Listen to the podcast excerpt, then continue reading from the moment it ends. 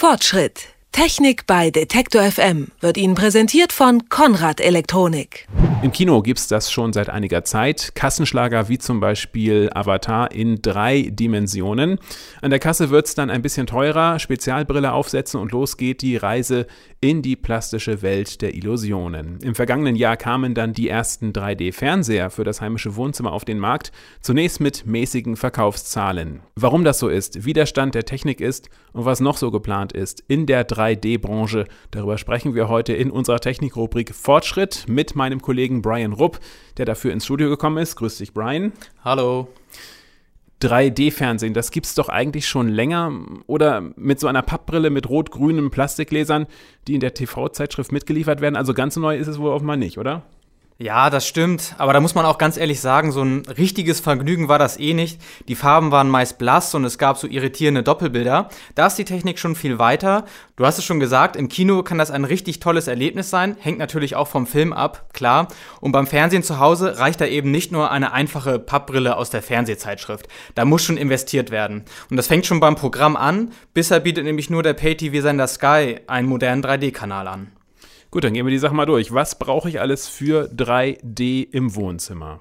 Also einen normalen Röhren- oder Flachbildfernseher kann man natürlich vergessen. Du brauchst erstmal ein neues 3D-taugliches TV-Gerät. Das muss in der Lage sein, zwei unterschiedliche Bilder für das linke und das rechte Auge in rascher Abfolge zu liefern. Dafür braucht es die neue Generation von HDMI-Schnittstellen nach dem Standard 1.4. So. Und dann muss man sich natürlich noch 3D-Filme besorgen, wenn du nicht gerade das Sky-Abo hast und die gibt's nur auf Blu-ray. Die Scheiben werden natürlich ausschließlich von einem speziellen 3D Blu-ray Player gelesen oder mit dem passenden Update auch von der PlayStation 3 kann man schon etwa denken, was das Ganze für Kosten alles mit sich bringt. Äh, wie sieht es denn mit der 3D-Brille aus? Klar, diesen Moment auch noch nötig. Die meisten 3D-Fernseher funktionieren nur mit den dazugehörigen Shutterbrillen. Die sehen aus wie abgefahrene Sonnenbrillen und haben eine eigene Stromversorgung installiert. Der Fernseher bietet für jedes Auge abwechselnd unterschiedliche Bilder und die Shutterbrille verdunkelt, ohne dass wir das merken, im gleichen Takt jeweils ein Glas. Der Effekt für jedes Auge eine andere Perspektive und für unser Gehirn ein dreidimensionales Fernsehbild. Du hast es schon erwähnt, man braucht eine ganze Menge Equipment, wenn man zu Hause 3D also schauen möchte.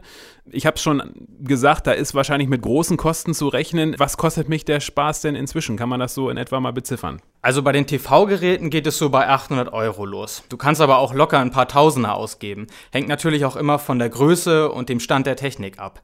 Den Player kriegt man inzwischen schon für etwa 120 Euro und die Brillen gibt es je nach Hersteller ab 50 Euro. Aber das läppert sich, wenn man nicht unbedingt alleine vor dem Fernseher sitzen möchte und vielleicht auch eine zweite Brille dann braucht. Naja, und für den passenden Heimkinosound müsstest du auch noch in eine etwa 300 Euro teure 3D-Ready Dolby Surround Anlage investieren.